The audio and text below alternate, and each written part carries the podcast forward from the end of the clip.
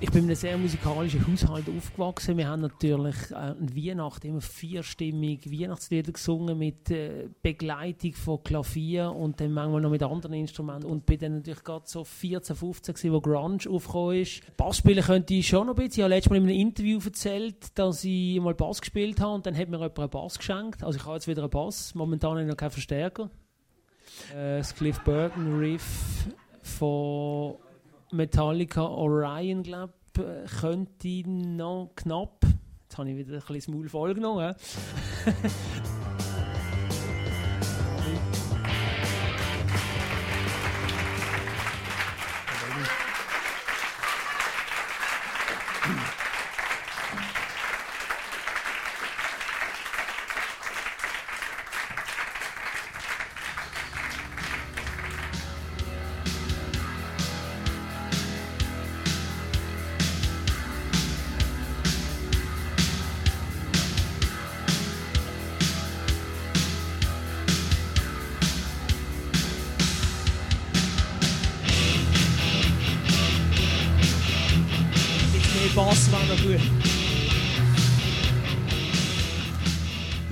Metallica Orion, das ist jetzt eben das Bassriff, das du vorher im Video gesagt hast, wo du noch könntest spielen, Benny Huckel. Und ähm, ich muss vielleicht noch schnell erzählen, wie es äh, überhaupt zu dem, warum ich mit dem Song anfange und warum du den auch erwähnt hast. Ähm, ich habe mal im Rock Special auf SRF 3 den Song gespielt und da hast du mir ein SMS geschrieben, direkt in die Sendung rein. Und ich glaube, ich habe das sogar noch irgendwo, das SMS, muss schnell schauen. Ähm, du hast dort geschrieben, hey Domi, alles gut, ähm, ich fühle mich zurückversetzt in meine Jugend, danke für Orion, Hühnerhaut-Feeling bei diesem Bassriff. Und da habe ich gedacht, der Benny Huckel, das ist wirklich ein Musical. Habe ich mich selber eingeladen. Das ist...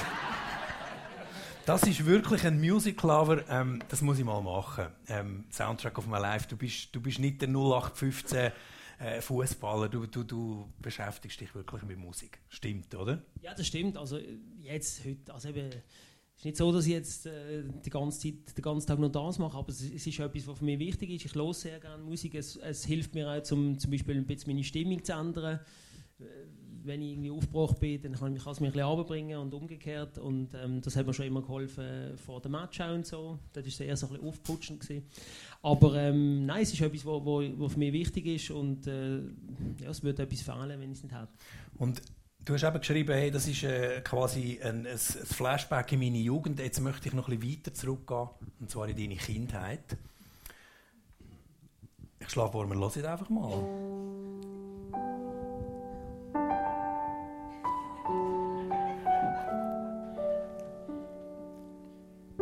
Welcher Film könnte, kommt euch in den Sinn, wenn ich so mache? Ah. Hannibal. Schweigen der Lämmer. Fühlst du dich heimisch, wenn du das hörst? mein Vater hat halt äh, Piano gespielt und hat dann oft ähm, halt geübt und, und, und wir haben das müssen dürfen anhören. Nein, aber er hat das natürlich wirklich im Griff gehabt und, und ähm, hat viele so Bach gespielt oder Schubert oder Schumann und, und so Pianoklang sind mir natürlich sehr äh, geläufig. Und es hat dann auch geheißen, die Buben, die beiden Buben, der Benny und die Brüder. Der Fittli. Der Fittli, der glaube heute Abend auch da ist. Wo ist er? Ah! Die spielen ein klassisches Instrument. Genau. Bei dir war es Cello. Warum Cello? Also, es hat so, bei der Jugendmusikschule, wo wir waren, hat es so, so Instrumente, Vorstellungsöben gegeben. Jugendmusikschule Münchenstein und so. Und ähm, dann hat es jemanden gehabt, der Schlagzeug vorgestellt hat und jemanden, der elektrische Gitarre vorgestellt hat. Das ist das, was mich am meisten interessiert hat. Aber mein Bruder hat sich dann, aus was für Gründen auch immer, über das haben wir noch nie geredet, ähm, hat, hat Trompete gespielt, was ich auch cool gefunden habe. Und, und ähm, weil er das gespielt hat, kann ich heute auch noch einen Ton aus einer Trompete rausbringen.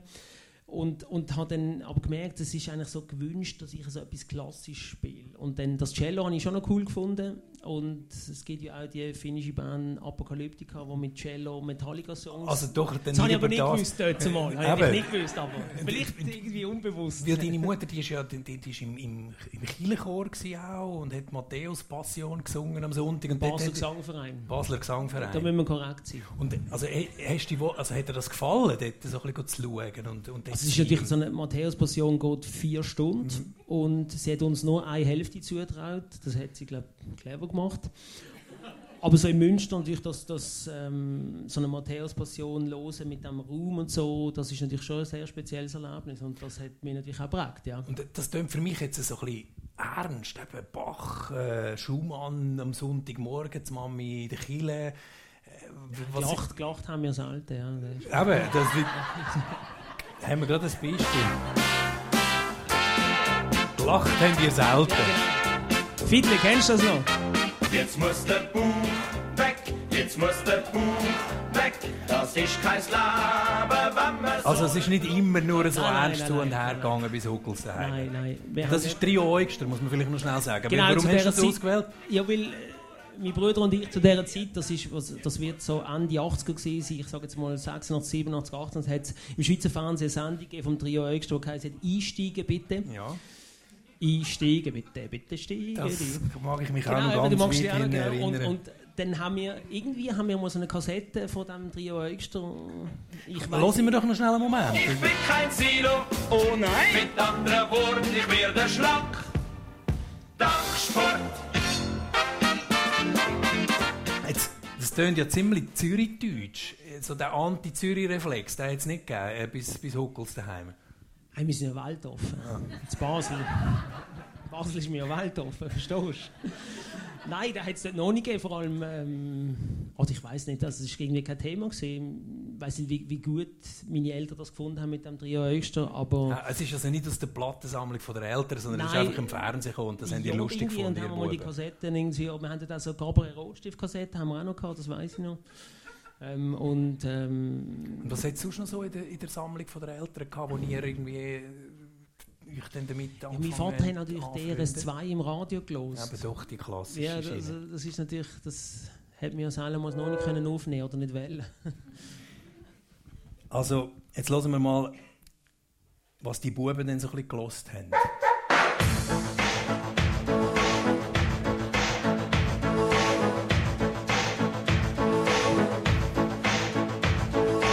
Kühlschrank ist leer, das Sparschwein auch. Ich habe seit Wochen kein Schnitzel mehr im Bauch. Der letzte Scheck ist weg, ich bin nicht liquid. Auf der Bank krieg ich sowieso keinen Kredit. Schlimm ist gerade der Text immer noch. Gestern entehrt mich auch noch meine Mutter und vor der Tür steht der Exekutor mit einem Wort. Die Lage ist fatal, da hilft nur eins. Ein Banküberfall.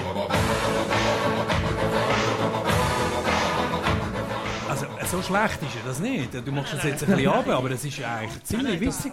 Also es ist wirklich gut. E, erste allgemeine Verunsicherung. Genau, also... Top-Comedy-Sound, oder? Top-Comedy-Sound, ja. Das, ich ich weiß ich weiß nicht mehr, wie wir... Oder wer uns das näher gebracht hat, das weiß ich nicht mehr. Aber ähm, wir haben dann irgendwie eben die, die Platten gekauft. Geld oder Leben ist eine äh, Küsste Hand, schöne Frau irgendwie. Und, und nein, das, wir haben es lustig gefunden, den Text verstanden natürlich. Ja, und, und Texte sind gut von Texte denen. sind lustig und, und es hat auch einen gehabt bei dieser Band, der so eine ganz mega tiefe Stimme hatte. Und der hat dann bei gewissen Songs ist der vorgekommen, so «Küsst die Hand, Herr KRK-Meister». Ich habe nicht so Stimme. Aber es war recht lustig. Ja, und, und äh, ich, uns hat das gefallen ich, ich sage das jetzt auch, weil es hat dann schon noch so richtige Leichen im Keller in deiner, ähm, in deiner Kindheit, äh, in deiner musikalischen weg. Vergangenheit. Äh,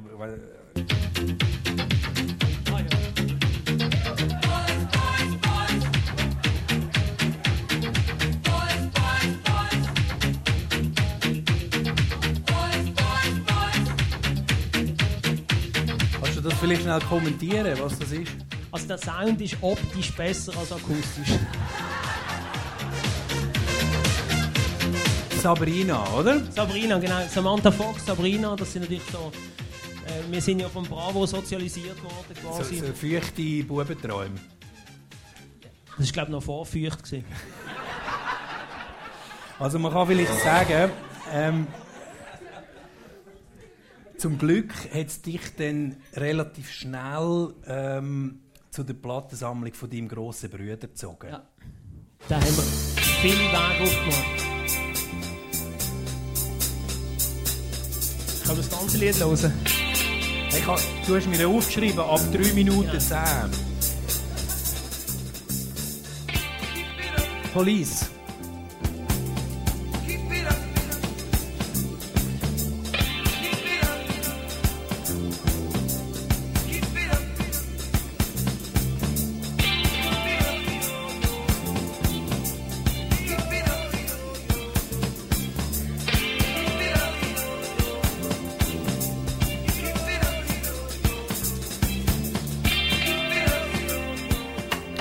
Benny mir äh, erzählt und geschrieben, dass eben die Plattensammlung von deinem grösseren Bruder, respektive so die ersten drei CDs, äh, enormen Impact auf dich hatten. Also einen wahnsinnig grossen Einfluss. Erzähl uns ein bisschen von dem.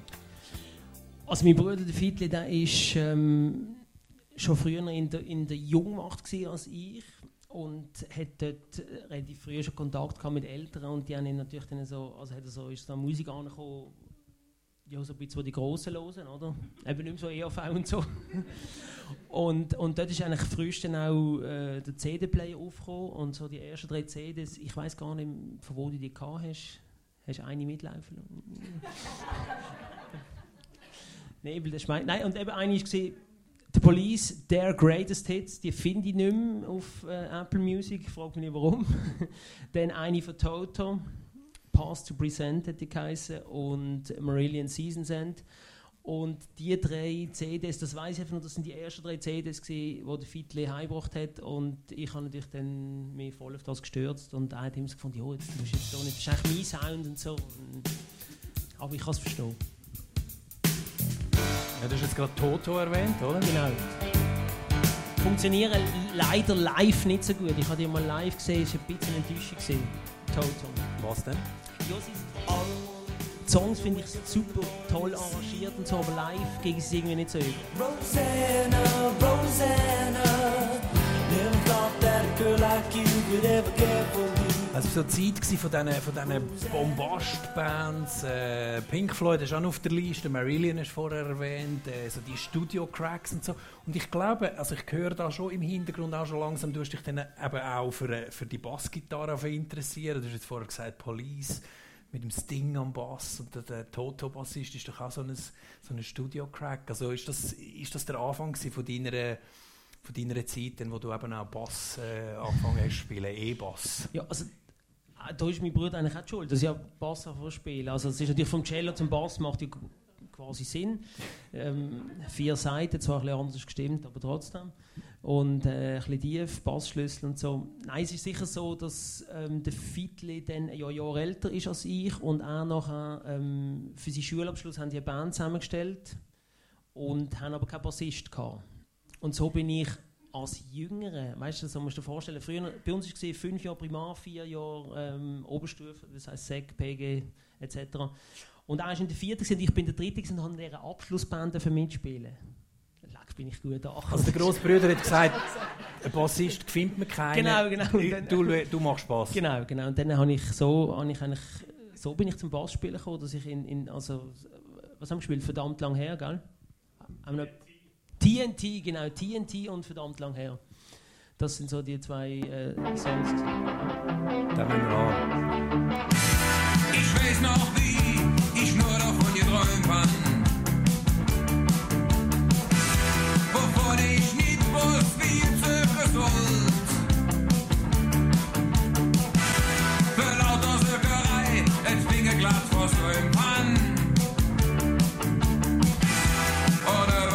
Also Pap, verdammt lang her, hat einen auch grossen Impact gehabt auf dich. Oder, oder auf die Brüder vor allem, oder? Ja, also der Fiedler hat wirklich halt das, das Riff müssen ziemlich üben und das hat in so eine, ich sag jetzt mal drei Monate ist es relativ lang dann immer so im Ohr gesehen. Als Bassist ist es deutlich einfacher gewesen, wenn ich das heute so höre. Nein, aber, aber das ist natürlich dann sehr speziell gewesen, weil durch das bin ich durchs Bassspielen gekommen. Der Fiedler hat dann auch in einer Band gespielt, äh, Frozen Victim, geiler Name. Und und ähm, das hat aber dann irgendwie nicht so geklappt mit uns zwei zusammen in der Band. Ja, aber es hat ja nachher noch eine andere Band Genau, gehabt, genau. Und ich bin dann so in eine, ich bin dann transferiert worden. Einer- Döschwo. Döschwo, genau. Da kommen wir nachher noch drauf. Aber jetzt, wenn du, jetzt haben wir viel von deinem Bruder, der da sitzt, äh, geredet oder gehört, wie er auf dich gewirkt hat. Wie hast du auf ihn gewirkt? Haben wir auch mal über das geredet? Also hat er von dir auch Sachen übernommen? ihr in der Band gehabt, ähm, eben, die- mit Brüderband, das, ist nicht, das hat nicht funktioniert. Also der, der Brüder, wo der Leadgitarrist ist und, und der kleine Brüder, der Bass spielt und so. Und dann, dann hat sich das aufgelöst, die, die, die Band, die Brüderband. Mein Bruder und ich, wir sind eigentlich beide Alpha-Tierli. Wir sind beide sehr so äh, ein Stück weit dominant und zielorientiert und, und ähm, das hat von dem her nicht gepasst, weil, weil in der Band, die ich nachher gespielt habe, da hatte ich äh, einen Gitarrist und einen Schlagzeuger und einen Sänger, den ich eigentlich konstant haben müssen zusammenführen obwohl ich der Jüng- Jüngste war. Und das ist bei der anderen Band wie nicht passiert. Und irgendwie auch vom Sound sehr eher so ein bisschen eben in Richtung Toto gemacht. Der andere Gitarrist, der mit dem Fiedli gespielt hat, war ein totaler Toto-Fan. Oder vielleicht immer noch, weiß Also ich nicht. eher Rock, oder? Ja, genau. Und du bist dann eher in Richtung Punk gegangen. Er- ja, ich habe es ein bisschen härter, ist auch ein bisschen einfacher, weißt du, zum. Spielen. ja, und, und dann sind wir dann eher so auf Punk-Schiene gekommen. Ja. Zuerst, wir haben es gerade vorher da hinten noch schnell geredet, äh, was wollen wir, wenn wir Zeppelin, wenn wir Queen spielen. Ähm, da hast du gesagt, unbedingt Zeppelin, wenn wir schnell... Aber das ist in dem Fall eher die Musik von deinem Bruder in der Band und du hast dann eher, bist eher in eine, in eine punkigere Schiene gegangen. Genau, aber Zeppelin habe ich auch sehr, habe ich auch sehr cool gefunden. Hören wir doch schnell.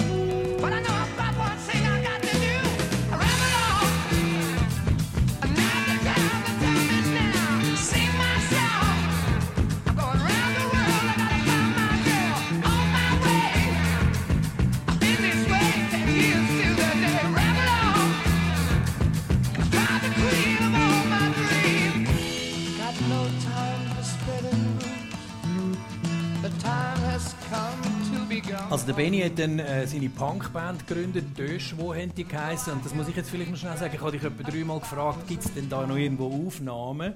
Und der Benny hat das immer irgendwie so ein bisschen überhört. Ich habe keine Aufnahmen gefunden, es gibt irgendwie auf YouTube, also öffentlich sowieso nicht. Und wo sind die Aufnahmen genau? Irgendwo hat es sicher noch welche, aber ähm, ja. Dann, dann beschreib du uns doch jetzt einfach mal, wie das denn so etwa tönt hat in dieser Punkband. drei Akkorde für ein Halleluja.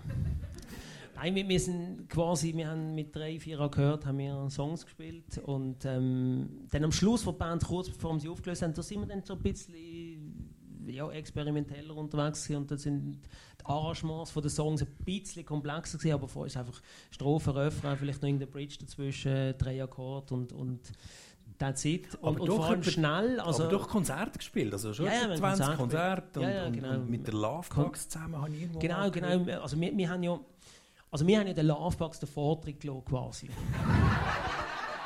ja, das kann, das kann man jetzt mal sagen. Also, Kann man auch mal sagen, wenn es so ist. ist so, es hat so einen so einen Talentwettbewerb gegeben, der hat Sprungbrett geheißen im Sommercasino. Kennst du das Sommercasino? Mhm. Super. Und im Ich habe mal in Basel gewohnt, äh, während zwei Jahren. Ah, ja. Aber schon lang, lang her. Eben, und dann äh, hat es so ähm, die ganze Woche immer drei Bands pro oben gegeben, Montag bis Freitag. Und wir sind am Freitag gewesen, und dann hat es eine Jury gegeben, die bewertet hat und Publikum. Und wir hatten irgendwie so ein bisschen schon eine Fanbase gehabt. Und Publikum Voting haben wir voll gewonnen. Aber die Jury haben wir nicht so können überzeugen mit unserem Sound. Und dann an unserem oben haben wir nicht gewonnen. Dann eine andere Band aus Arlesheim gewonnen, Daddy Longlegs. Ist bis heute noch ein bisschen Dorn im Auge, aber sie sind deutlich besser als wir, muss man sagen. Und, und dann äh, in dem Finale am Samstag war, hat dann eben sich die Lovebox durchgesetzt gegen die anderen vier Tagessieger. Und so, und das war ähm, 1992, Sprungbrett. Aber also, 1992. du weißt alles noch ziemlich genau, du kannst alles noch rekonstruieren, du weißt noch die Jahreszahlen, du weißt noch die Bandnamen. Und ähm, du hast mir vorher auch draussen gesagt, also am, am ehesten vergleichen mit den Songs, die wo du mir jetzt für die Liste quasi angegeben hast, ist euer Sound mit dem da gewesen. jeden schönen Schmuck, wir gingen nur in meiner Luft. Ich zahle jeden Freitagspass, wurde nicht mal Platz. Ich sehe ihr blödes Grinsen, doch du kannst mir nichts, das weißt du doch. Schlug wie die Türe zu, ich halte. Was ist das? Abstürzende Brieftauben. Aus Hannover. Eine Fun-Punk-Band aus Hannover, wo, wo nur zu zweit waren. Also ein Gitarrist und ein Schlagzeug, der nicht einmal Bassist hatte. Also ihr seht, es ist, äh, es hat, du hast ja vorher gesagt, es hätte immer lauter, härter, schneller müssen sein. Ähm, so Sachen. Sex Pistols.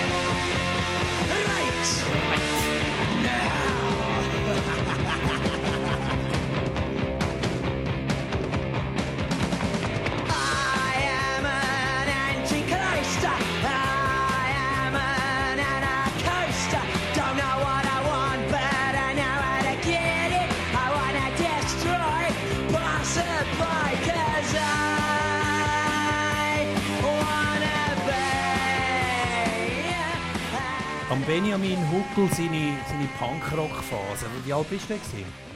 Ja, eben, das war etwa so mit 15 bis 18, 19.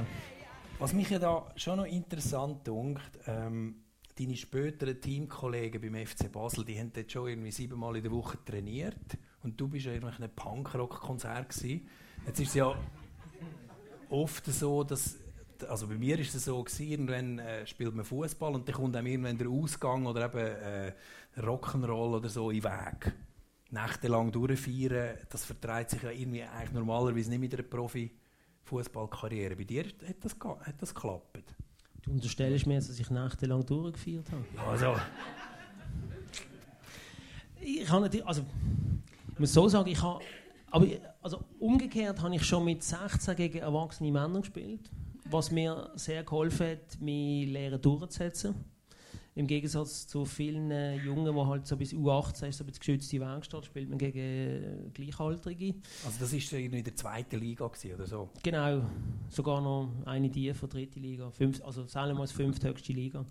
Nein, es ist sicher so gewesen, dass ja, ich, Fußball ist für mich, also ich habe gerne Fußball gespielt, ich habe immer wieder Fußball gespielt, auch in der Freizeit. Nebst, also vielleicht habe ich auch siebenmal pro Woche trainiert, einfach nicht, nicht angeleitet.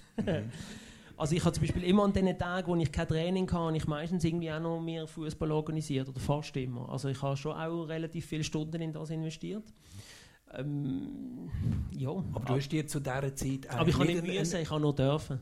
Du hast dir keine Profikarriere irgendwie ausgemalt äh, zu dieser Zeit. Du hast einfach du hast ja dann auch eine Lehre angefangen. Ein bisschen ausgemalt schon, aber, aber nicht wie. Also ich habe einfach Sport gern gemacht, ich habe gern mich gemessen im Sport. Zu dieser Zeit, das ist auch noch, das haben wir jetzt komplett weggelassen, ist so ein bisschen im, im 1994 hat es so einen Film gegeben, White Man Can't Jump.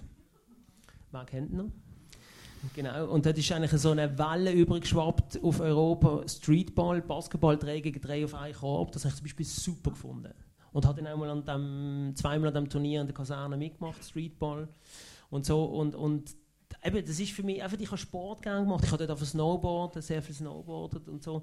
Und, und ja, polysportive Ausbildung hat das, was heute eigentlich immer alle sagen, man müsste länger polysportiv, habe ich gemacht. Mhm, also, äh, aber es ist schon eher ungewöhnlich, schon zu dieser Zeit gewesen. Wäre es heute noch möglich, so spät äh, eine Profikarriere anzufangen? Du hast mit 21 niemals nie, ich sage niemals nie. Also eben, wenn- ich sage immer, der Christian Fasnacht ist auch irgendwie bei der U14 oder 15 bei Zürich rausgefallen und hat sich dann auch über eigentlich Breitensport und dann von der Zweitliga Interregional, Erstliga Beducken, Nazi B ist auch in Nazi gekommen, Renato Steffen hat auch so ein bisschen Weg. Also es gibt immer noch die Spieler, wo, wo nicht ganz den straight Spitzenfußball-Nachwuchsweg machen. Die gibt es immer noch, aber ja, sagen wir jetzt mal, mein Weg wäre nicht möglich.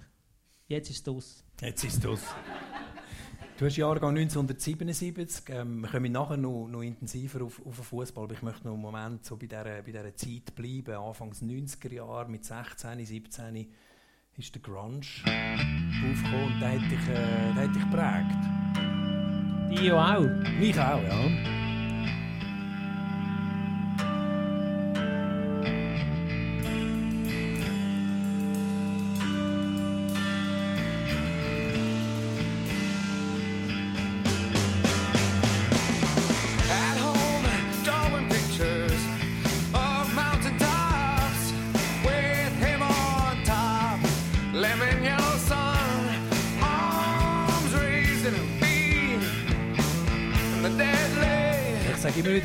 Eigentlich das letzte Mal, wo so wirklich etwas passiert ist in der Rockmusik. Seither ja eigentlich nicht mehr so richtig. Ähm, Wirklich? ja, kann man sagen. Also Nirvana, Pearl Jam, The Grunge. Bei mir ist es wirklich ein, ein Erweckungserlebnis. Gewesen. Was war es bei dir? Gewesen? Ja, also eben, ich meine, ich glaube, Nirvana ist 91 rausgekommen. oder bin ich- 92. 92. Ja. bin ich 15 gewesen oder 15 geworden. Es ist einfach, es ist halt so eine, eben so Punk, hat man so ein gewusst, das gibt es so ein bisschen, das ist hart und so. Und, und dann ist Nirvana gekommen, das ist auch hart, aber das hat ganz einen anderen Hintergrund. Es kommt irgendwie aus Amerika, Westküsten, oder? Und, und äh, ja, also es hat mich musikalisch angesprochen und, und so, Kurt Cobain ist irgendwie schlussendlich auch eine faszinierende Figur gewesen. Von Pearl Jam, da habe ich nicht so viel gewusst, Hintergrundinfos, aber der Sound hat mir einfach sehr gefallen. Und, und es hat mich gerade so mitgenommen, weil es so einfach Musik ist, die mir gefallen hat. Und, und ja, es hat dann auch so früher, eben, wo, wo heute Stück Einkaufszentrum ist, hat es früher so äh, die alte Stückfärberei gegeben. Da hat es immer so Grunge-Partys gegeben, oder? Und dann, man muss das, das weiß man heute eben gar nicht. Heute kann man alles googlen, man kann sich alle Infos holen. Und früher haben wir die Infos gar nicht können holen, sondern man irgendwie müssen sich die Infos zusammen. Was sind die besten angesagtesten Bands, oder? Wie kommt man zu dem? Und, und ähm, da hat es eben so halt so im, im Gymnasiumumfeld, also der, der Patrick, der heute auch da ist, Patrick Winker mal, genau, da ist auch so ein bisschen immer meine Musik. Äh, Instanz. ja, Instanz, sehr gut. Musikinstanz gesehen und, und da hat man halt immer so ein bisschen Leute gebraucht, die einem die Sachen äh, empfohlen haben und so und, und man hat immer gehofft, dass man nicht verpasst und so. Das ist auch recht cool. Und dann ist, früher ist es auch so gewesen, oder hat man ein T-Shirt von einer Band? Weil das haben wir nicht einfach können bestellen. Du kannst ja googlen, kannst irgendwie äh, Shipping cost 15 Dollars, oder? Und das, früher ist das nicht gegangen. Wie, wie kriegst du, kommst du zu einem T-Shirt? Da musst du eigentlich an einem Konzert sein und nachher hinten dran die, die Schwarzhändler irgendwie abgrasen, wo der, wo der T-Shirt und wenn nachher mit dem T-Shirt und dann sind sie ewig mit diesen T-Shirt rumgelaufen, die werden auch gestunken haben. du. Du hast ja jetzt vorher gesagt, äh, Jugenddisco, Rage Against the Machine, Auflegen, das ist ja dann schon auch so ein bisschen, hey, ich bin gegen das System oder so. Oder wie ist das weniger im politischen Sinn bei euch? doch, doch, doch, doch, natürlich auch. Du kommst ja aus einer SP-Familie. Genau. Alles doofe Kapitalisten, jetzt bin ich selber ein. Ugly.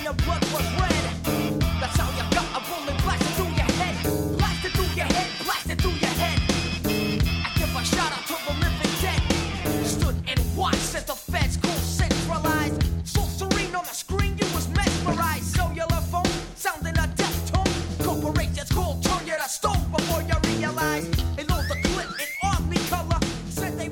hast du den Song ausgewählt? Weil ich es mega geil finde, immer noch. Weil einfach so geil auch produziert ist auf den Punkt. Just victims of the in-house drive-by. They say don't you say how high. Yeah. Just victims of the in-house drive-by. Also das sind so die, die, die Jugenddisco-Erinnerungen für dich, oder? Ja, auch ja. Also Rage Against the Machine ist natürlich auch in diesen Grunge-Partys gelaufen, überall, logisch. Aber ich bin die gewesen, eben mit dem Fiedli und mit dem Patrick und, und so. Wir haben, ich bin in der gleichen Gruppe wie sie und wir haben dann irgendwann haben wir, ähm, immer gefunden, also wir haben einen Leiter gehabt, der Kusti. der, der ist eigentlich immer gekommen und hat gesagt, ja, was wollen ihr machen? Oder? Und wir haben immer gesagt, ja, mach einen Fresshock. Also einfach irgendwie Chips und Cola und, und einfach sie, oder? Und, und irgendwann haben wir kein Geld mehr für das, oder? Und dann haben wir gesagt, hey, wie kommen wir zu Geld? Dann haben wir gesagt, komm, wir gehen einfach in dieser Stunde, also in den zwei Stunden, die wir Gruppenstunde haben, gehen wir einfach bei den Leuten und sagen, fragen gerade, was wir aktiv können machen für sie. Sind wir gegangen und haben gesagt, können wir sie Rasen mähen, können wir sie Haarrassen aufschleppen und dann hat es natürlich ein paar Leute gegeben, ja, das ist gut, dass sie kommen und so und haben sie uns ein bisschen. Dann haben wir gemerkt, das ist nicht schlecht, vor allem haben wir auch gemerkt, dass nicht alle das gleiche Engagement haben, oder? Gewisse sind dann mit relativ ein bisschen zurückgekommen, andere mit nichts, ja, wir wir haben nichts gefunden zum Arbeiten, wer weiß, vielleicht haben sie ja nichts gemacht. Und irgendwann haben wir gesagt, hey komm, wir organisieren Partys, weil es hat im Jugendhaus Arlesheim hat es so eine äh, Party... Linie, oder wie will man dem sagen? Der- Immer eine Party, die es geht, die hat Roxanne geheißen, wie das Lied von Von Police. Police, genau. Und dann haben wir gedacht, hey, das können wir auch. Und haben auch so eine Fete gemacht, aber gesagt, wir spielen extra ein bisschen härteren Song, äh, Sound. Oder weil die haben eher so ein bisschen Aquarius for Hair und so, weißt du, so. So Sachen, oder?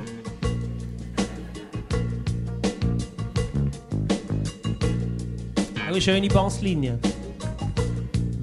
Das ist eben noch interessant. Also ich, wollte dich nicht unterbrechen, aber wenn du sagst Aquarius von, von Hair, ihr habt eigentlich lieber den Härte äh, im Kopf durch die Wand Sound spielen, aber wenn ihr gemerkt habt, dass die Tanzfläche leer ist und alle Mädchen davon laufen, dann habt ihr so, so Sachen äh, gespielt. Ja, das, eben, um die Geschichte abzuschließen, wir haben dann die, die Fete OATG-Fete genannt. OATG. Ja. Du kannst dreimal roten, was das heisst. Also musst, musst, nicht das Niveau, eher so, weißt du, so. Also. Nein, kommst nicht drauf. O Oberaffen, Titten, geile Fete. Oberaffentit. ja. Also, peinlich. Gut, wir sind jung, gell? Also, hey. Mit 15, 16 dürfen wir so Sachen machen. Entschuldigung, habe ich Sie schockiert? OATG. wirklich nochmal sagen? Weil Ich, über- ich sage es Ihnen nachher. der Benny hat eben mir auch eben auf diesen Listen, die er mir geschickt hat, äh, gibt es ganz viele so Kategorien. Also OATG ist nicht dabei gewesen, aber es gibt eine Kategorie, wo du Songs ähm, Beeinflussung durch meine Frau äh, genannt hast. Also eben das, Mhm. Ja. Ich nehme jetzt mal an, das hat auch mit dieser Jugenddisco zu Genau, tun. Also, genau. Also, es ist ja so gewesen, natürlich, eben, in diesem, in diesem Jungmacht-Umfeld, da hat es ja auch Blau Ring gegeben, das sind Mädels gewesen, oder? Und die sind natürlich dann auch in die Feten gekommen. Ja, das ist, das ist eigentlich noch cool gewesen, weil wir sind so ein bisschen eine Jungs-Community gewesen, aber auch eine Mädels-Community und dann hat es Sachen gegeben, die natürlich dann zusammen basiert sind, oder? Und, und so Feten, die sind dann zusammen basiert. Und dann, da haben wir natürlich auch mitbekommen, was die von Musik cool finden, oder? Und, und ähm, darum habe ich dir bei der Vorbereitung dann auch so eine eigentlich so Musik, wo ich über meine Frau kennengelernt habe. Bin immer ein eifersüchtig Ist er da heute? Ich weiß nicht, ich habe ihn nicht gesehen. Der, der Adi von der Lovebox der hat sich auch noch mal angemeldet. Ich weiß es nicht. Weiss es nicht. Ist er da? Nein. Lovebox.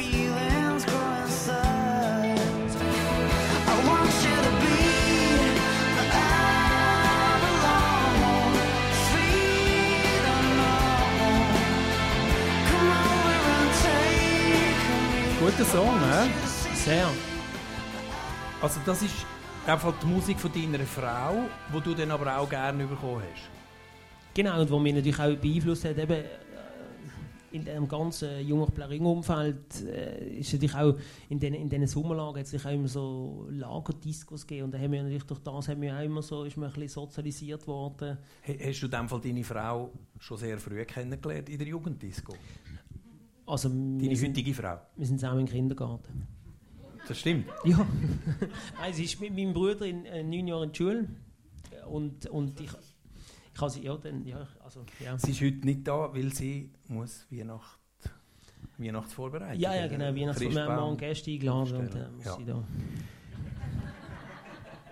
Hören wir noch ein bisschen Musik von Ja, deiner unbedingt. Frau, die dir auch gefällt?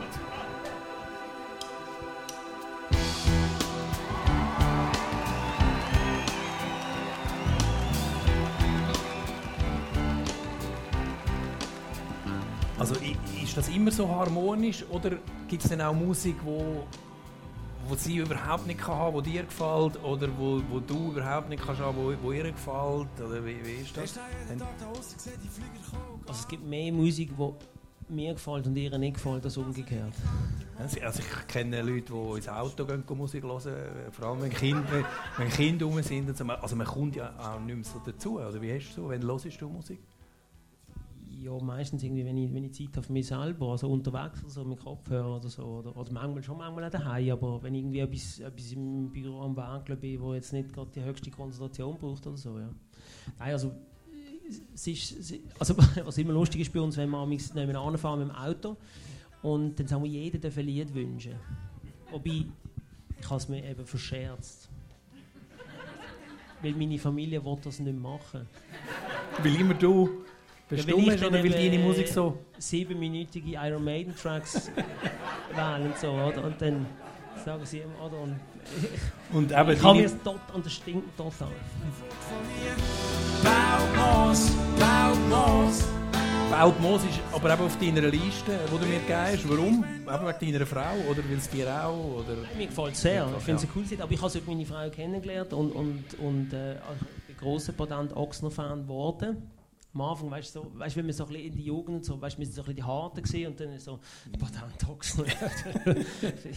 ja, also das, das lost man ja, äh, wenn man dann irgendwie äh, halt vielleicht einen Kompromiss macht mit einem Mädchen. Hätte man ab und zu auch müssen machen Und dann, ist aber, dann bist du dann gescheiter geworden und hast dann Ja, plötzlich viel. Patent, also die die Magie von Patent Ochsner auch entdeckt. ich, also jetzt gefällt es mir sehr und Ja. ich höre sehr viel. Und, ähm, Apropos, im letzten Frühling äh, ist der Bühne Huber von Patent Ochsner auch bei Soundtrack of My Life gewesen, bei mir in Zürich und wir haben auch über Fußball geredet. Ja, die huren Bussis da. Ich, ja. ich, ich schlafe, wenn wir schnell reinhören. ja, unbedingt. Also ich habe die Schnauze voll von Fußballern, ich habe die Schnauze voll von diesen Unterarmen, die tätowiert sind, von diesen Pussys, die immer stürzen im Strafraum. Oder von einem Steffen, der erklärt, der der andere Schwalbe macht, erklärt er der Schweizer Bevölkerung, dass das die einzige Option war, die der Stürmer noch hatte.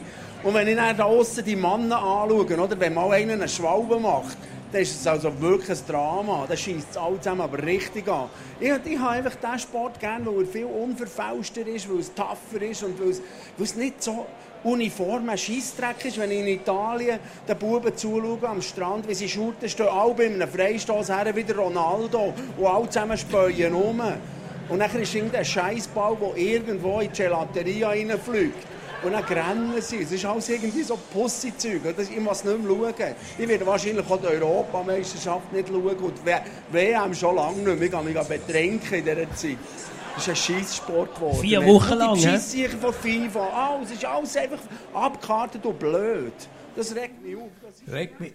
Es war übrigens an einem Eishockey-Match. Darum hat er gesagt, Ich wenn, das ist äh, legendär. äh, Das Interview ist noch viral gegangen. Da blutet dein Herz, wenn du das hörst, oder? Überhaupt nicht. Überhaupt nicht. Nein, überhaupt nicht. Das finde ich lustig, aber ich spiele jetzt auch Eishockey und dann hat es auch so ein paar Eishockey-Aner drin und die sagen, wir hören Fußball. Also würdest du das untersch unterschreiben, was er da sagt, der Bühnenhuber? Nein, überhaupt nicht. Also gewisse Sachen schon, gewisse Sachen überhaupt nicht. Also mir regt natürlich auch auf, Neymar, die WM, wenn der sich äh, eben bei, bei den kleinsten Berührungen hinlegt, wie wenn er das Bein gebrochen hat. Also das sind die, die ich dann auf dem Feld auch zusammengeschissen habe. Als Gegenspiel, weil ich gesagt habe, ähm, du machst uns Angst, wir haben das Gefühl, du hast das Bein gebrochen du hast gar nicht. Und wenn du das nächste Mal so schreist, dann können wir nicht, weil das Gefühl, also wenn du das Bein wirklich gebrochen hast, dann können wir nicht, weil wir das Gefühl haben, ja, simulierst wieder. Also weißt Weißt du, was ich meine? Oder so, Wer einmal lügt, also das geht so in die Richtung rein. Oder? Und, aber ich, ich weiß, was er will sagen Aber wenn ich mit Eishockeyern rede, dann sage ich immer, seid einmal ehrlich. Im Eishockey ist die beste Chance, zum ein Goal zu machen, wenn der Gegner ein Spieler weniger ist. Das heißt, wenn er eine Strophe bekommt. Jetzt sagen wir, das haben alle die hehren Ziele in euch drinnen und das Fairplay, dass ihr nicht mal vielleicht versucht, dass vielleicht einmal eine Strophe könnt rausholen könnt, dass nachher ein mehr sind, dass ihr die Wahrscheinlichkeit könnt erhöhen um ein Goal zu schießen. Dann sagen die alle, nein, das ist verpönt, das ist total verpönt. Was der Bühnenhuber ja da auch so ein bisschen sagt, ist äh, eben die Jungen, die dann das alles übernehmen von der, Das von der er Ronaldos und Co. Ähm, Da braucht es Trainer, die da ein bisschen du, gegensteuern du, bist und Zeit lang, Eltern. du bist eine Zeit lang in der Juniorenabteilung gewesen vom FC Basel, dann auch vom, beim, beim FC Luzern. Was würdest du sagen, was kann man den Kind vom, fürs Leben mitgeben vom Fußball oder, oder ist Fußball eine, eine gute Lebensschule? Also es gibt ganz viele Aspekte. Ich finde, es ist eine super Lebensschule, weil es, weil schon früher einem auch in ein Team einbettet. Ich bin überzeugt, auf dieser Welt es gibt so viele Menschen, es gibt nur Teamarbeit, egal in welchem Bereich das man ist. Und darum ist es wichtig, dass man auch das lernt, sich in einem Team zu bewegen und, und dass man auch begreift, dass die Summe von allen Einzelteilen über eine Teamleistung kann mehr gemacht werden, als, also zu mehr gemacht werden als die Summe von allen Einzelteilen. Eins zum Studieren. Aber das tut mir jetzt ein bisschen zu romantisch. Also, ähm, ich bin noch nicht fertig gesehen. Oh, Entschuldigung. Ja. Nein, aber andersrum gibt es natürlich recht. Durch unsere, wie die Welt jetzt so ein bisschen geworden ist, ist der- Individualismus sehr äh, im Vordergrund. Und, und da gibt es ganz viele Eltern und, und auch Kinder, die nachher zu dem gemacht werden, dass man, dass man auch die Ehrlichkeit nicht mehr so hat, dass man eigentlich allen vorgaukelt, ich könnte das auch erreichen, wenn die noch genug viel trainieren. Und, und man tut dass man früher, wo früher vielleicht zu gewissen Generationen ein bisschen vor mir noch, oder bei mir auch noch, dass man einem Jungen sagt, ja, du wirst eh nichts und so. Das gibt es ja heute nicht mehr, weil es gibt ja eigentlich nur noch Wunschkinder und alle haben ja das Gefühl, sie hätten den nächsten äh, Ronaldo auf die Welt gestellt. Das ist das, was mir auffällt. Also es ist eine Welt, auch. sehr, äh, man sagt zwar, man ist ein Team, aber, aber, es nur im funktioniert Fußball ist, wage jetzt noch zu bezweifeln. sehr egoistisch. Die Eltern schauen, dass ihr Sohn unbedingt in das nächste Kader kommt. Dein Sohn spielt ja auch Fußball. Wie erlebst du das heute? Ist das anders als zu deiner Zeit? Ja, zu Ja, das deiner ist, ja, Junioren das ist definitiv anders. Eben, heute weiss man, dass man mit Fußball viel Geld verdienen kann. Das hat man zu der Zeit, wo wir, äh, mein Bruder und ich Junior waren, sind, haben wir das noch nicht gewusst. Wir haben gewusst, das ist ja, eine Tätigkeit über eine gewisse Zeit, aber dass man mit dem richtig reich kann werden wie man das heute weiß, wo, wo, wo auch die, die Löhne offengelegt werden oder offengelegt gemacht werden von Wikileaks oder im Spiegel und so, um das kann lesen. Ich glaube, das, das ist früher noch nicht. Das hat sich natürlich schon geändert und, und dass das auch wirklich Profisport äh, äh, eine Option ist, oder? Das ist früher noch, hat es geheißen, du musst zuerst mal eine Ausbildung machen und der Sport, ja, ist so oben, so ein bisschen Hobby und so, oder? Und Die Mutter hat mir mal am Telefon gesagt, Zusammenhang, also in der Vorbereitung auf die Sendung, wo du mal bei mir warst, dass sie keine Ahnung hatte von dieser Fußballwelt. Also auch keine Ahnung hatte, was dich jetzt da erwartet, wo du dann mit 21 den, den ersten Profivertrag bekommen hast vom FCB. Ähm, hast du, wie war das für dich äh, damals mit, mit so spät, nachdem du schon eine Lehre gemacht hast als, als Gärtner, nachdem du schon in Punkbands gespielt hast und so weiter, in den Profibetrieb hineinzukommen?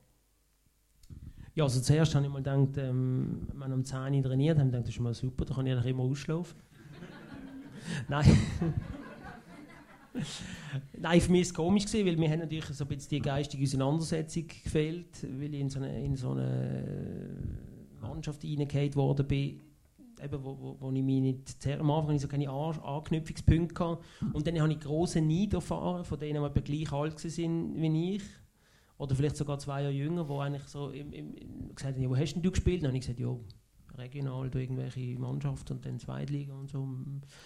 Und so, aha, und jetzt bist du trotzdem da und so. Da, da habe ich total nie gespürt von denen, dass, dass sie mir eigentlich gegenüber das Gefühl haben, ja, ich habe schon so viel investiert und du nicht und wir sind jetzt gleich weit.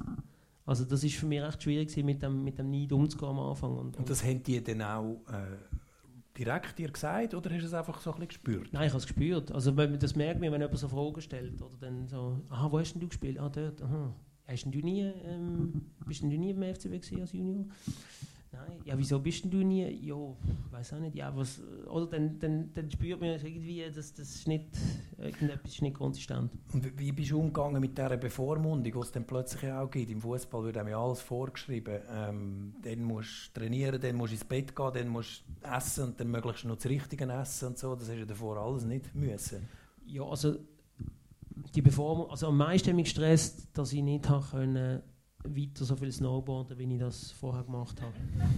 Wegen Ver Verletzungsgefahr, oder? Ja, genau. Hast du nicht mehr dürfen. Genau, und vor allem auch eben so, halt, wenn es frisch geschneit hat, habe ich so gut, also es hat frisch geschneit und ah, ich kann nicht snowboarden.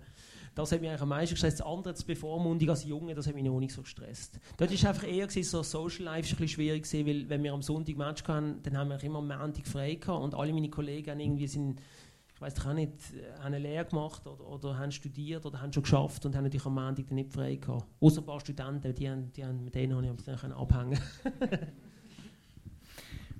Es gibt ähm, Spieler, die wo, wo unter dem Business leiden. Äh, das ist wahrscheinlich die Minderheit. Ähm, ich habe mal äh, Benjamin, geheißen, Lütti, der war mal bei mir in einer Sendung. Äh, der hat dann aufgehört, eigentlich im besten Fußballalter, weil er eben unter dem, dem Tiefgang, wo wo es eben offenbar so selten gibt, also wenig Freundschaften. Der Per Mertesacker hat mal ein Interview gegeben, ein berühmtes zu diesem Thema. Ähm, du, bist nicht, du hast nicht gelitten unter dem in, in deiner Zeit. Also du hast, du hast einen, einen Teamgeist gespürt. Also gelitten nicht, aber mir hat es manchmal schon ein bisschen gefehlt. Als Junge hat mir schon ein bisschen die, die Auseinandersetzung, ich hätte, ich hätte einen Coach gebraucht als Junge, wo ich auch können über Fußball reden aber auch über zweite, also so über, auch über Persönlichkeitsentwicklung oder Sachen, die mich umtrieben hat als junger Mensch. Das hat mir geholfen, weil ich das im Team, mir so natürlich schon der, der, der, der Kopfaspekt hat mir gefehlt. Aber jetzt so die, die Mertesackers und so und Leute, die, s- die haben auch sehr profitiert von dem Geschäft. Also ich finde das immer ein bisschen heuchlerisch, muss ich ganz ehrlich sagen. Was mir immer wieder auffällt, ist so, es, es gibt so wenige Leute, die Klartext reden. Und darum bist ja du mir auch aufgefallen als, als löbliche Ausnahme. Also es gibt sehr viele äh, Leute im Fußballzirkus, die so eine Art fast schon eine kodierte Sprache haben. Also wo eigentlich Ich nur in möchte zuerst meinen Mannschaftskollegen danken, dass ich jetzt oben da sein darf. Ich gebe. genau. Der Marcel Koller zum Beispiel, ähm, einmal in einer Sendung von mir, äh, der Ottmar Hitzfeld auch, ich, ich ha noch mal müssen von vorne anfangen. Nach, nach, nach 10 Minuten ist zum Glück nicht live gewesen, weil also die, die Match-Interviews, oder, oder wo ist das Problem, dass alle immer das Gleiche sagen und eigentlich immer das erzählen, wo man schon weiß, dass es jetzt erzählen. Fragen sind nicht. Nein. nein, nein, natürlich nicht. Äh, Also grundsätzlich ist es so, ich, ich habe schon das ich habe ja mit vielen Leuten aus dem Medienzirkus ja zu und da gibt es wirklich Leute, die mir sagen, weißt, es spielt gar keine Rolle, was ein Spieler sagt. Hauptsache, also jetzt gerade beim Fernsehen, Hauptsache man hat einen Protagonist im Bild, der in einem Mikrofon schwätzt. Oder? Wer sagt das? Es dass gibt es keine Leute, Rolle die das spielt? sagen. Weil wir als Konsumenten, die das schauen, denken immer, warum erzählt jetzt der wieder eigentlich nicht das, was ist? Also warum redet er nicht Klartext? Ich bin ganz bei dir. Also ich, ich, es da gibt's, ich bin wirklich ganz bei dir. Es ist so, dass man sich ja muss überlegen grundsätzlich, welche Spieler, und das ist das, was natürlich die Journalisten nicht machen, das ist auch nicht ihre Aufgabe, aber man muss sich überlegen, was kann man vom Spieler XY erwarten. Aber auch vom Trainer, ist es, weil der Druck so groß ist, weil er, weil er sich einfach ni- nichts darf leisten, nie irgendetwas Falsches sagen? Beim Trainer ist es natürlich so, je, je gewählt man sich gewählter man sich ausdrückt und je differenzierter man sich ausdrückt, desto mehr Futter gibt man natürlich nach außen, wo nachher die Öffentlichkeit wieder damit kann arbeiten kann. Also wenn ich, wenn ich äh, nach einer Niederlage sage, ja, die Jungs haben sich Mühe gegeben, ähm, wir haben es probiert, aber ähm, ja, der Gegner hat es sehr gut gemacht, es ist besser geworden. Wir müssen jetzt zum nächsten Spiel. Genau, aus diesen vier Sätzen kann der Journalist nichts ableiten. Wenn ich jetzt aber sage, unser Pressing hat nicht funktioniert, weil ähm, wir sind im, im vorderen Drittel sind wir zu wenig schnell an die Leute angegangen und das Mittelfeld hat zu wenig aufgerückt, da kannst du viel mehr drin interpretieren.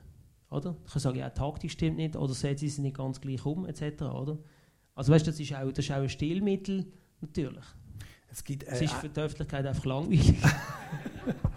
ein Trainer von dir, der Christian Gross, der war auch echt berühmt gewesen für so nichtssagende Interviews, Ja, ja, oder? ja, ja. Äh, Der hat uns ja vorher am Anfang Ja. schnell eine kurze Einleitung Ja. gemacht. Und der hat Oh, ja, Dominik Diller! der hat ja alle auch ein bisschen ähm, Motivationstraining in der Kabine gemacht mit euch. Let's make a night to remember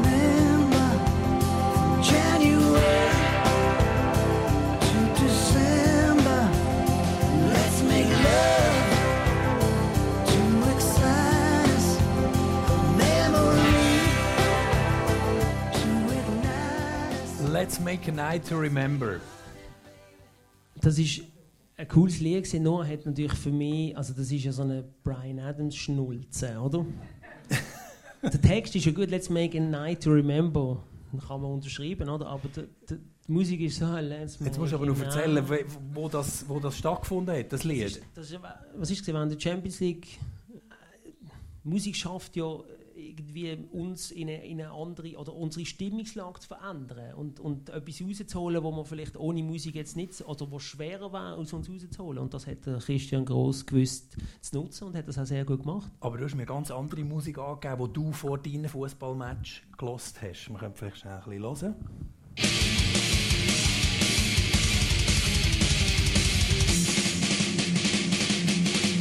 Der Gitarrenriff.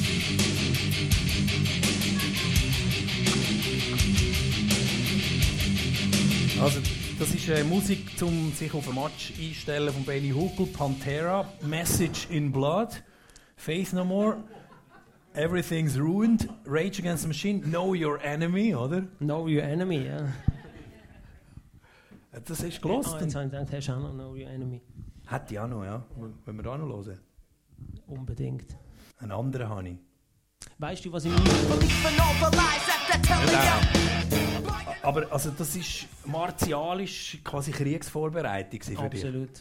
Absolute Kriegsvorbereitung. Du, du, we- weißt du, was im Eishockey ein Goon ist? Nein. Die gibt es heute fast nicht mehr, aber früher in der NHL, so Wayne Gretzky, Mario Lemieux und so, die haben in ihrer Linie einen gehabt, der eigentlich gesorgt dafür hat, dass die nicht umgecheckt worden sind, totgecheckt, sage ich jetzt mal, fast worden sind. Also die sind technisch nicht so gut gewesen und haben eigentlich dafür gesorgt, dass der Techniker kann glänzen kann. Das bist du Das im Rolle Fußball. gewesen im Fußball, oder? Ja. Und, Und, Und- wegen und- dem hätte ich ja den Marco Streller auch so geliebt, weil du ab und zu Genau. einmal auch einen so richtig von dabei geholt hast, oder? ja. Und, und jetzt wird es ein bisschen ernst. Ähm, ist Fußball ja ein, eine Art quasi kriegerischer Zustand? Ähm, Das ist so. Türkei-Spiel. Ja. Äh, Also, eben, es gibt ja die psychologische Vorbereitung. Ah, das Also weißt, ich habe mich mit der Musik habe ich mich müssen, habe ich mir wollen und müssen in den aggressiven Zustand hineinbringen, weil ich bin von Haus auf eigentlich nicht so. Aber ich habe das gebraucht, weil ich gewusst habe, ich muss, mich, ich muss die Emotionen, ich muss mit Emotionen Fußball spielen und die Emotionen sind auch oft, haben die müssen sein, dass ich böse oder wütig werde. Dann bin ich besser geworden. Und der Christian Gross, der hat eben schnell mal gemerkt, dass das bei mir nutzt. Und das hat mich immer so aufgeregt, dass der das gemerkt hat.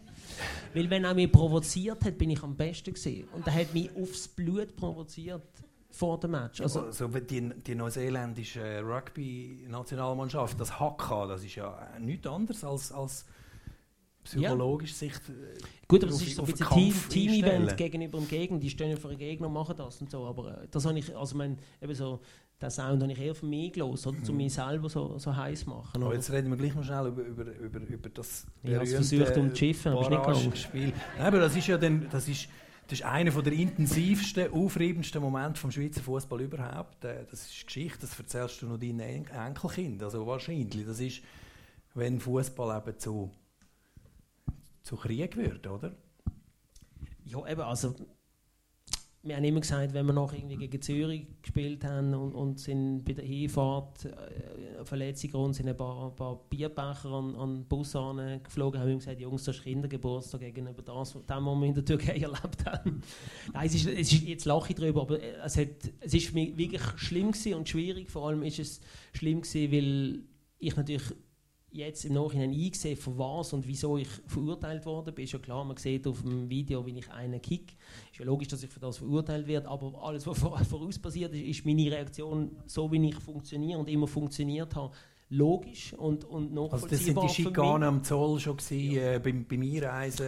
Ähm, Ja, ja. Also weißt, wir, sind, wir, sind, wir sind vom Gepäckband, also unseres, wir sind angekommen, dann ist ähm, Flugzeugtür aufgegangen und irgendwie so ein paar türkische Stewards haben ins, in, ins Flugzeug reingeschrien, Türkei, Türkei, oder? Und, und wir so, äh, was ist jetzt da los? Dann haben wir, haben wir noch gelacht, dort haben wir noch gelacht. Und nachher, nachher sind wir an die Passkontrolle gekommen oder, und haben den Pass abgegeben und dann hat er den Pass genommen oder, und hat er so angeschaut. Und dann habe ich gesagt, äh, kann ich den Pass zurückhaben? Und dann äh, haben die nicht reagiert. Dann hat er den Pass irgendwie schon genommen, ist aus dem Häuschen raus. Also ich bin 20 Minuten bin ich am, am, an der Passkontrolle gestanden und das war noch, das war kurz. Gewesen. Und dann sind wir an, an, äh, ans Gepäckband gekommen und das Gepäck ist nicht gekommen. Dann haben so ein paar türkische äh, ähm, Flughafenangestellte, so der Köbi Kuhn, äh, ja, so ein bisschen attackiert. Also mit der Türkei vorne von, ihrem, von seinem Kopf so rumgerannt und so. Oder? Und, und, und der Köbi, kannst du dir vorstellen, Köbi. Also, der Köbi ist so da gestanden. Oder? Und dann haben wir uns so vor, vor ihn gestellt und haben so, gesagt, hey, geht weg und so. Und, und, und dann ist das Gepäck ewig nicht gekommen. Und irgendwann haben wir dann entschieden, dass wir ohne, also dass, dass irgendwie unsere Materialwerte äh, halt dann noch dort warten und die Mannschaft geht schon ins Hotel, oder? Und dann äh, vom, Hot, also vom Gepäckband aus dem Flughafen im Bus ähm, hat müssen die Polizei so einen Sicherheitskorridor machen und dann einfach so irgendwelche erwachsene Männer, die uns angespuckt und angeschrien haben. Ja, das ist im Fall noch schräg, also das kann ich euch sagen. und, und dann sind wir in den Bus eingestiegen und dann erste Ampel, rote Ampel, ba, ba, ba, ba, ba, Stein, äh, Loch in der Scheibe. Der Philipp Dager, der am Boden gelegen ist und gesagt hat, ja, Ja, und dann der Match, oder? ja Das genau. Also das, ist, vier- ja- das ist alles am ersten Tag. Das ist, das ist erste Anreise. gewesen, Ja, Ja, ja, ja. In dem Match, oder, wo, wo natürlich unter, unter nicht regulären Bedingungen war, man hat noch immer gesagt, der Schiedsrichter, der Blecker aus Belgien, hat das Spiel gut geleitet, aber wenn man das objektiv anschaut, hat das Spiel überhaupt nicht gut geleitet, weil der hat äh, nach einer halben Stunde müssen im Emre von der Türken rot geben, weil ihm Gabanas an den Haar gerissen hat. Also der Gabanas gefällt worden, dann ist der Pfleger aufs Feld gekommen, dann hat er den Pfleger weggeschupft und, und äh, im, im Gabanas an den Haar gerissen, stand er mal endlich auf und der Schiri ist neben dran gestanden äh, ich sehe nichts. Also, ja, wie auch immer, es war einfach skandalös. Gewesen, oder? Und ich, ich habe mich dort, ich, ich habe nicht von Anfang gespielt, ich habe mich eingewärmt und, und habe mich immer so eingewärmt und, und das ist eigentlich noch eine lustige Geschichte. Und habe dann gemerkt, immer wenn ich stehen bleibe, ich Münzen und äh, Feuerzeug an den Kopf. Schlau wie ich bin, habe ich gedacht, weißt du was? Es hat ja noch ein paar Türken, die sich einlaufen. Bin ich immer parallel zu denen eingelaufen. Und wenn die angehalten haben, habe ich auch angehalten. ja. Ja, und dann so ist dann das halt. Dann äh, 1-0 Alex Frey in der ersten Minute und es ist immer schlimmer. Am Schluss ist es 4-2 gewesen, das weiss ich noch. Der Marco Streller macht das 3 zu... Nein, das, das, es ist 3-1 gewesen Wir und der Marco Streller... gewesen. Ihr sind- ihr sind auf jeden Fall ja, er qualifiziert. 4-1. Er macht es 4-1. Ihr habt euch für die WM Ja. Dann sind die türkischen Spieler auf euch los und Ja. du hast dich gewehrt für ein, für ein Für den Teamkamerad, Berami. für den Berami. Und das ist leider gefilmt worden und du bist auf den Bildern drauf und bist für vier Spiele gesperrt worden. Sechs. Sechs sogar. Und hast die ganze WM verpasst. Und das ist äh, sch- schreiende Ungerechtigkeit, kann man sagen. Was ist denn passiert bei dir? Eben, dass ich eben, schreiende Ungerechtigkeit. Ich bin dann das erste Mal da, da FIFA vorgeladen worden, ähm, Gerichtsverhandlung und so. Das war auch geil. Gewesen. Das ist so eine, der, der Vorsitzende war von Bachrein. Gewesen. Das ist der einzige, also von dem Gremium, das dann über mich hat müssen richten Das war eigentlich der einzige, gewesen, wo man hat, der ein bisschen ernst war. Dann hat es einen Schwede gehabt. Ich glaube, der war am oben vor im Ausgang. Gewesen, weil da haben wir halb geschlafen. Dann hat es einen aus ähm, Jamaika, einen aus Kongo und irgendwie noch einen aus Südostasien, ich weiß nicht genau. Und, und irgendwie dann habe ich da versucht zu argumentieren und dann hat irgendwie der aus Jamaika hat gesagt, Mr. Benjamin, what can I say when I look to this video? Das sind meine Argumentationen. da nicht, was soll ich sagen? Ich habe gesagt, habe gesagt, aber vorher, aber vorher, ja. Wie auch immer, und dann haben sie mich verurteilt und ähm, ja, eben, wie gesagt, ich verstand, also zu Recht. Du bist dann aber, also verständlicherweise, wenn man noch eine ganze WM verpasst wegen so etwas, ähm, ein, bist in eine relativ tiefe Sinnkrise hineingefallen. Ja, ich bin, ich bin wirklich... Ich Also heute lachen wir darüber, aber es ja, ist ja, nicht so nein, lustig ich habe gar nicht gelacht darüber. Es war für mich richtig schlimm gewesen und, und ich konnte aber dann meinen Optimismus können behalten und, und, und ein guter Freund von mir hat dann einmal zu mir gesagt, äh, als ich da gejammert habe, gesagt, weißt du was, dann geh doch wieder als Landschaftsgärtner arbeiten. Und für das sind Freunde da. Und dann bist du gegangen. Nein, natürlich nicht, aber das ist der Face ehrlich gesehen. Das ist einfach in my face ehrlich gesehen. Hör mal auf Jammern und ähm, ja, dann geh doch wieder als Landschaftsgärtner arbeiten, wenn es nicht passt in diesem ungerechten Fußballbusiness. Ich bin mir heute noch dankbar dafür, aber er mir es gesagt hat, habe ich es gar nicht lustig gefunden. Grounded, beide Füße vom Boden. Du hast dich dann eben aufgerafft ähm, und bist an der WM 2010 in Südafrika wieder dabei gewesen, der Nazi. Und das ist ein Song, ähm, der ein bisschen mit dieser WM zu tun hat.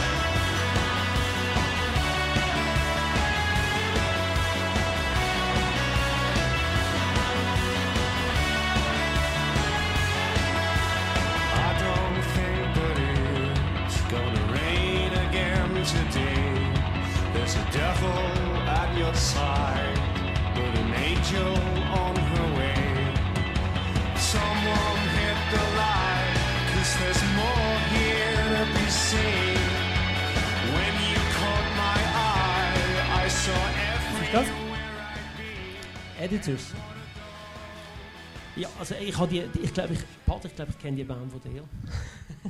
ich weiß es nicht mehr, aber ähm, ich habe das oft gelesen in, in dem Südafrika. Man muss sich vorstellen, Südafrika ist so groß wie äh, Deutschland, also relativ groß.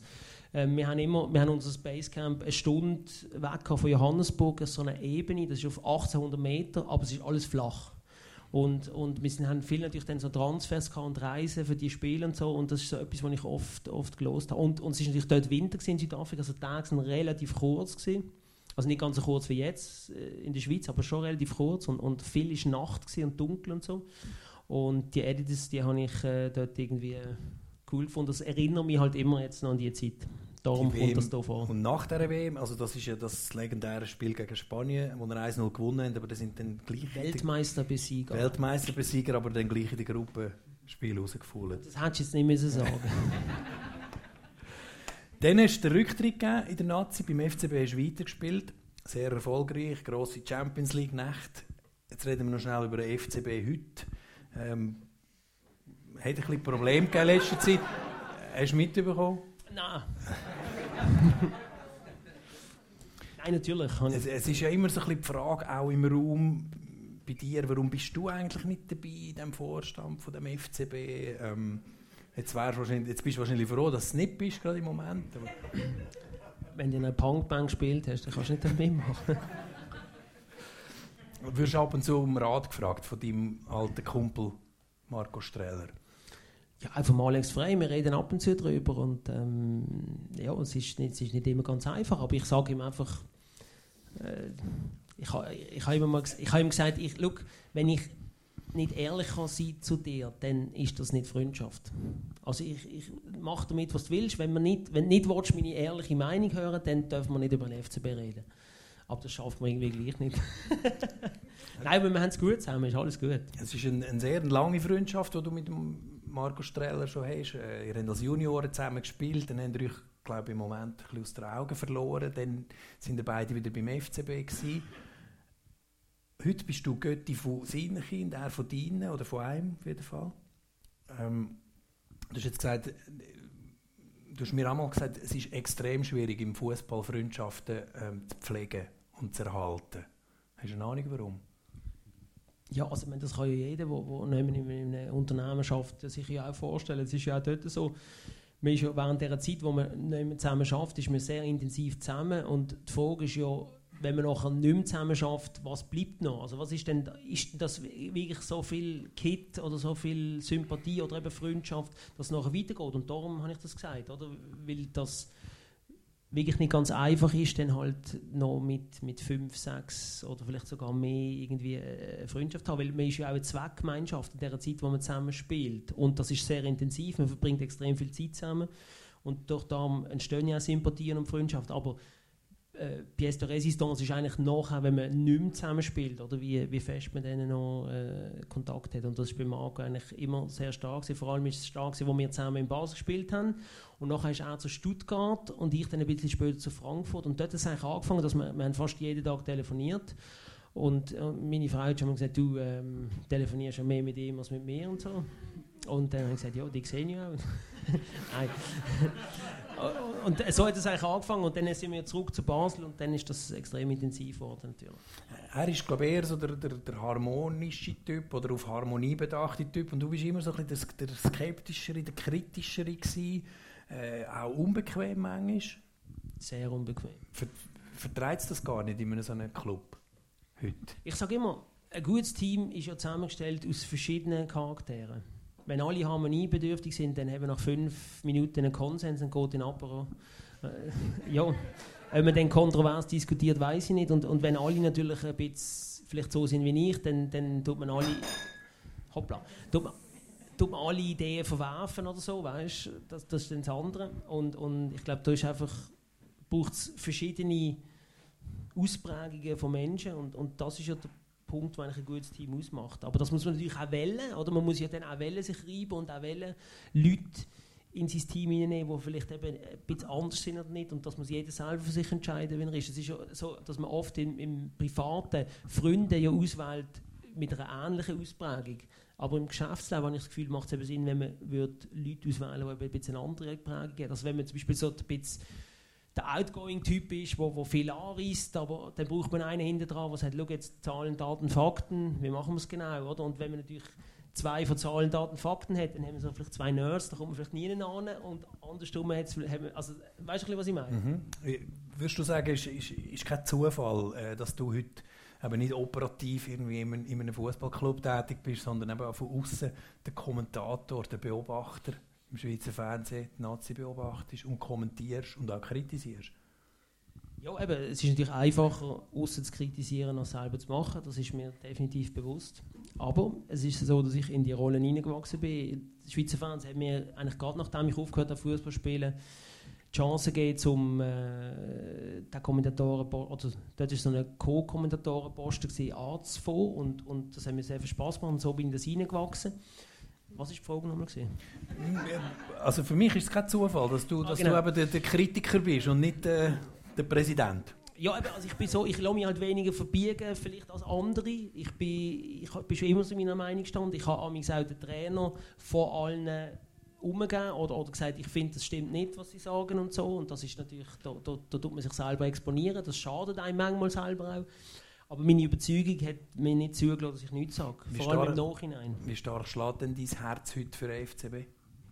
Ich habe natürlich sehr eine große Vergangenheit mit dem FCB und, und ich habe sehr viel erlebt und erreicht und dürfen mit dem FCB äh, ja, erleben und das hat, hat mich geprägt, aber ich, ich, ich merke, ich denke nicht wie ein Fan. Ich denke eher wie ein Ex-Spieler und denke immer, was sind Chancen, was sind Möglichkeiten, aber so, dass es mir die Laune verdirbt, wenn der FCB nicht gewinnt, das, das ist bei mir nicht so. ne? Also du wirst dich nicht als FCB-Fan bezeichnen?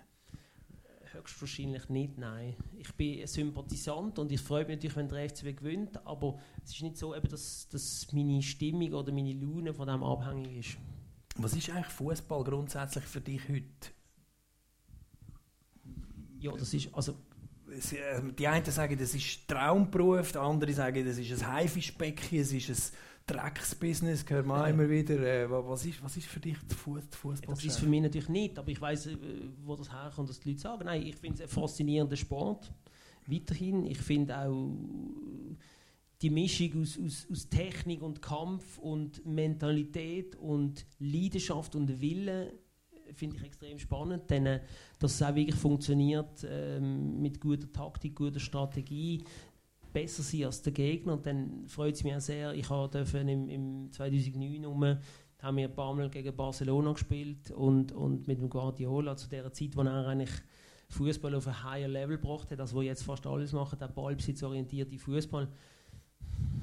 Das ist einfach nur geil. Also, wenn, man, wenn, das, wenn man so Fußball sieht, das ist einfach nur, nur oder jetzt auch wieder Klopp das angeht mit dem Umschaltfußball, dass man eigentlich, sobald man den Ball gewinnt, mit hundertprozentiger Geschwindigkeit versucht, der richtige Gegner ins Goal zu kommen, ohne Abkürzungen oder Ecken oder irgendwelche äh, Umwege und das, das ist sehr faszinierend und, und das verschiedene Strategien zum Erfolg führen, das finde ich auch immer wieder, wieder faszinierend und äh, dann geht es halt immer noch darum, um die Spieler was umsetzen. Ja.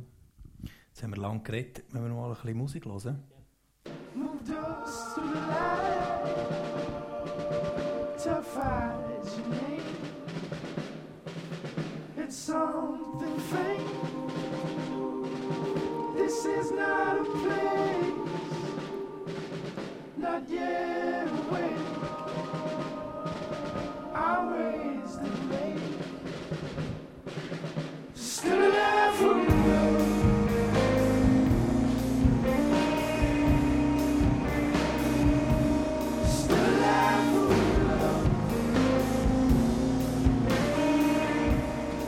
äh, Bon Iver, hast du mir auch angegeben. Die nachdenkliche Seite von dir. Ja. Hast du etwas zu der Musik zu sagen? Oder? Also Musik finde ich sehr schön und, und es erinnert mich immer, also äh, ich weiß nicht, ob, ob, ob den Film kennt, Into the Wild, wo ja, äh, ich glaube, der Soundtrack ist vom Eddie Vedder. Der Eddie? Vedder von Pearl, Pearl Jam, Jam, genau. genau. Also der, Bub, der, Mann, der junge Mann, der wo, wo, wo verschwindet in der wo nach. Alaska geht, genau, und dann äh, auswandert und, und der Film, ich habe den allein geschaut und habe Tränen in die Augen bekommen. Also, der hat mich so gerührt, der Film, und, und so, so Bonnie wäre der Sound, der erinnert mich eigentlich an das, so auch ein Stück weit an, an, an die Zeit, die man nicht mehr zurückholen kann, die vorbei ist. Ich, ich kann noch gut mit dem umgehen. Ich kann noch gut in dem schwelgen, ohne den Optimismus zu verlieren. Und, und, und die nachdenkliche Seite, ähm, die beeindruckt mich bei dir auch immer wieder, obwohl wir es nicht so oft äh, gesehen oder gesehen haben. Aber du hast mir zum Beispiel einst gesagt, hey, ähm, Karriere nach der Karriere. Ähm, man hört das immer wieder, für viele Shooter ein Problem. Und du hast mir dann gesagt, hey, ähm, ich habe eigentlich gewusst, was auf mich zukommt, aber ich habe mir es trotzdem einfacher vorgestellt, die Karriere nach der Karriere. Ja, eben, ich meine, ich habe mich natürlich auf das ein Stück weit können vorbereiten, habe mich auch vorbereitet, aber dann eben nachher, das, das, ja, das erleben auch Leute, die eine Pension haben oder, oder wo pensioniert werden oder vielleicht äh, einen wichtigen Posten verlieren. Man verliert natürlich an Wichtigkeit, man verliert an etwas, wo man sehr gut hätte können, ist plötzlich nicht mehr wert, oder?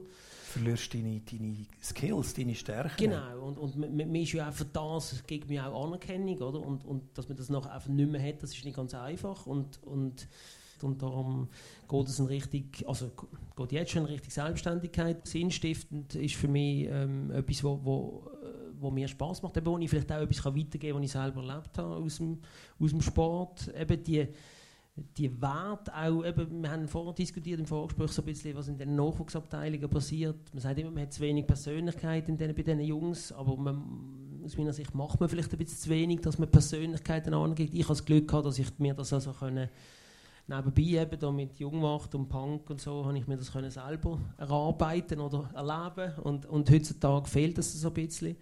Und eben die, die Persönlichkeit, die Persönlichkeitsentwicklung, das ist etwas, was ich glaube, äh, kann ich auch bis weitergeben und ich erachte das als sinnstiftend. Und du hast ja selber Kind, zwei. 11, 13, die sind heute übrigens in der gleichen Jugenddisco, wo du früher äh, aufgelegt hast. Genau. Heute Abend, gell? Jogi Alosheim jetzt oben, ja, genau.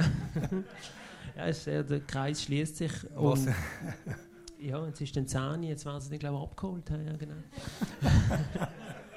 Was los ich Kind so für Musik? Ja, der Grösser lost jetzt so, so, so Gangster-Rap, so Capital Bra und so. Also halt so richtig tough, so. Ich finde eine Mutter, äh, so, Ah. also halt so richtig, oder? Aber, ja. Ich, ich mache da keine Korrelation zu der Erziehung. Also, ich mein- Ich, glaube, es kommt nicht gut, wenn man den Kindern irgendwie die Genau. eigene Musik aufzwingt. Was mir bei dir auffällt, oder es gibt glaube ich, grundsätzlich so zwei Kategorien von Menschen. Die einen, die haben mit 30 quasi, die hören auf, Musik hören oder sich für Musik interessieren. Die sagen, das ist meine Jugend und das ist es. Und du bist jetzt eigentlich eher die andere Kategorie, die immer ein bisschen weiter geht und immer wieder ein bisschen wissen, was so läuft.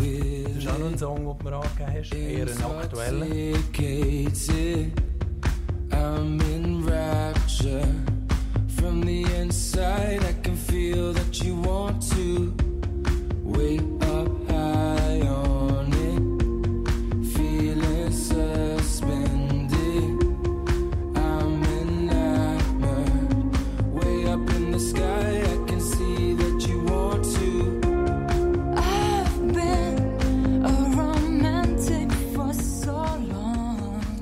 XX. Ja, gefällt mir sehr. Nein, aber ich höre ab und zu auch SRF 3 Sounds und so. Und dort. Lachen ihr jetzt? Was lache Nicht angenehm. Ich mache den Rock Special. Eben, also, ja, genau. Das, das, das ist ja nichts zu tun mit den Sounds. Nein, Nein, Nein gar nicht. Nein, und, und, und äh, dort gehe ich halt dann auch ein bisschen äh, auch ja, mit, was, was so jetzt läuft. Ich bin so ein bisschen auf der Alternative-Schiene. Das ist das, was mir eigentlich heute gefällt. Und bei euch hat es ja auch äh, einen Haufen Musikinstrumente rum, gell, daheim. Also deine Kinder machen Musik, du spielst noch ein bisschen ab und zu. Äh. Wir haben eine Gitarre, wir haben eben einen Bass ohne Verstärker, äh, wir haben ein Schlagzeug. Doch, doch, da tun wir ab und zu hauen wir ein bisschen. Weihnachten bis Huckels. Wer spielt was? Ja, das, das spielt nicht groß. Also, äh, nein, Weihnachten. Also, jetzt, wir haben immer so vor Weihnachten, das ist jetzt gerade gesehen, äh, letzten, letzten Sonntag, nein, letzten Samstag haben wir äh, so mit der erweiterten Familie, eben das ist dort, wo wir, wo wir äh, vierstimmig Weihnachtslieder singen. Das ist großartig. Also, wir haben es gehört, ganz am Anfang, ein Bass hat der Benny Huckel geschenkt bekommen, ein Verstärker fehlt noch. Hast du einen- Ja, schau jetzt das an.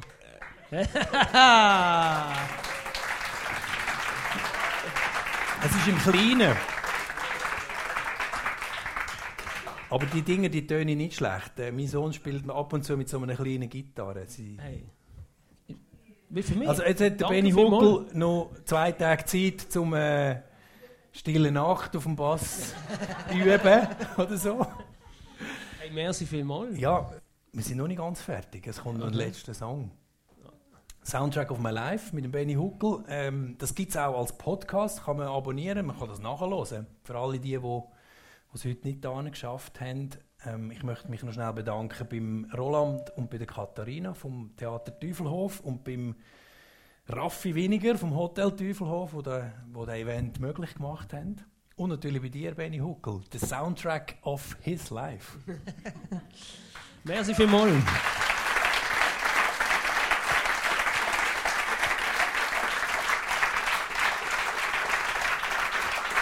Und der letzte, der, der letzte Song bei diesem Format ist meistens so ein bisschen der, der Song, wie soll ich sagen, für Beerdigung oder für die einsame Insel. Oder, äh, bei dir ist es. U2 won. Warum? Äh, we won, but we're not the same. Nein, es ist so äh, für meine Frau mehr ein spezieller Song und, und äh, ist auch bei unserer Hochzeit äh, ein wichtiger Bestandteil gewesen und ähm, darum, ja. Benny Huckel, danke.